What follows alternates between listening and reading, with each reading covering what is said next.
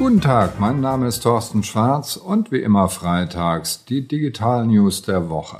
Roboter sind inzwischen so klein, dass sie sogar in Mäusedärmen Darmspiegelungen vornehmen können. Überhaupt steigt der Markt für Roboter im Medizinbereich um sage und schreibe 23 Prozent gegenüber dem letzten Jahr. Roboter werden auch eingesetzt im Lockdown als Trost für die Eltern, die nicht besucht werden können. Da bewegt sich im Moment viel. Ein ganz anderes Thema, auf das ich kurz eingehe. Apple will eine eigene Suche haben. Und zum Abschluss gehe ich kurz auf das Thema Netflix ein. Die Deutschen gucken immer mehr Online-Videos. Nun zum ersten Thema, die Roboter im Mäusedarm. Die Purdue University hat also ein Millimeter kleine Dinger entwickelt, die sich wie eine Schraube elektromagnetisch angetrieben durch den Darm von Mäusen arbeiten. Mit Ultraschall kann man verfolgen, wo die sich gerade befinden. Die können eingesetzt werden für eine Darmspiegelung beispielsweise, aber genauso auch um Medikamente zielgenau an eine bestimmte Stelle im Darm zu bekommen. Da bewegt sich also sehr viel. Eine Meldung des Internationalen Roboterverbandes belegt das auch in Zahlen. Der Markt für Service-Roboter ist im letzten Jahr um 32 Prozent gestiegen auf immerhin 11 Milliarden US-Dollar. Mit dabei sind Corona-bedingt Desinfektionsroboter, auch Logistikroboter, aber der Hauptanteil, knapp 50 Prozent, sind Medizinroboter, die in der Chirurgie beispielsweise angesetzt eingesetzt werden als Assistenzsysteme, um Chirurgen bei ihrer Arbeit zu unterstützen.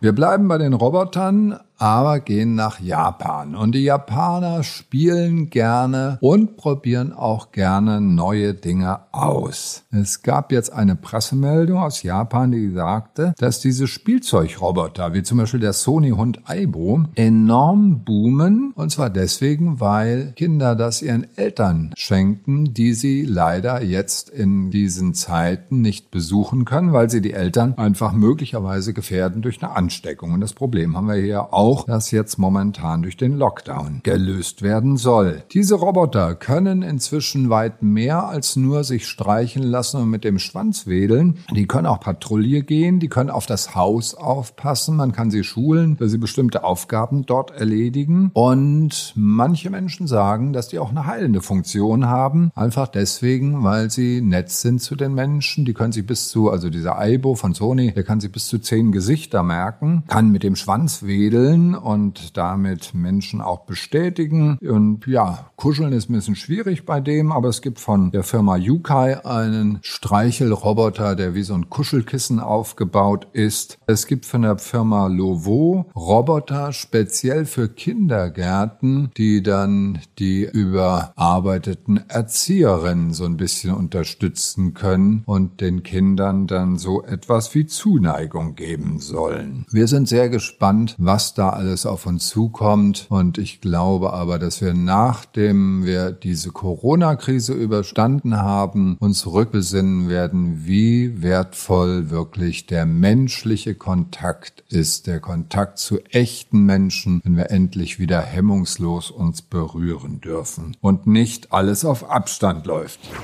Jetzt ein wichtiges Thema, nämlich das Thema Suche. Die häufigste Online-Tätigkeit ist die Suche nach Produkten im Duden auch als Googlen bezeichnet. Google kann das am besten, das heißt liefert die besten Ergebnisse und verdient auch sein Geld damit. Und deswegen bezahlen die auch sehr, sehr viel Geld, acht bis zwölf Milliarden an Apple, um dort als Suche drin zu sein. Und das US-Justizministerium hat auch schon eine Klage eingereicht, eine Kartellklage, mit der sie sich beschäftigen müssen. Und das ist sicher nicht der letzte Grund, warum angeblich Apple sich auch mit einer Suche beschäftigt. Die Financial Times hat gerade darüber berichtet, dass dass in iOS eine eigene Suchfunktion drin ist, die testen soll, wie weit das funktioniert. Die einzige ernstzunehmende Konkurrenz ist Microsoft mit der Suchmaschine Bing. Die haben aber nur 2,8 Prozent Marktanteil, einfach weil die Suche nicht so gut ist. Baidu und Yandex sind ebenfalls Suchmaschinen mit 1,7 Prozent Marktanteil. Das heißt, es ist sehr, sehr schwer, hier dieses Google-Monopol zu brechen. Aber wir werden sehen, ob es Apple gelingt. Mit dem Kartendienst haben sie ja gezeigt, zeigt, dass grundsätzlich das Unternehmen auch in der Lage ist, wenn auch mit ein bisschen Zeitverzug, hier auch gute Alternativen zu Google aufzubauen.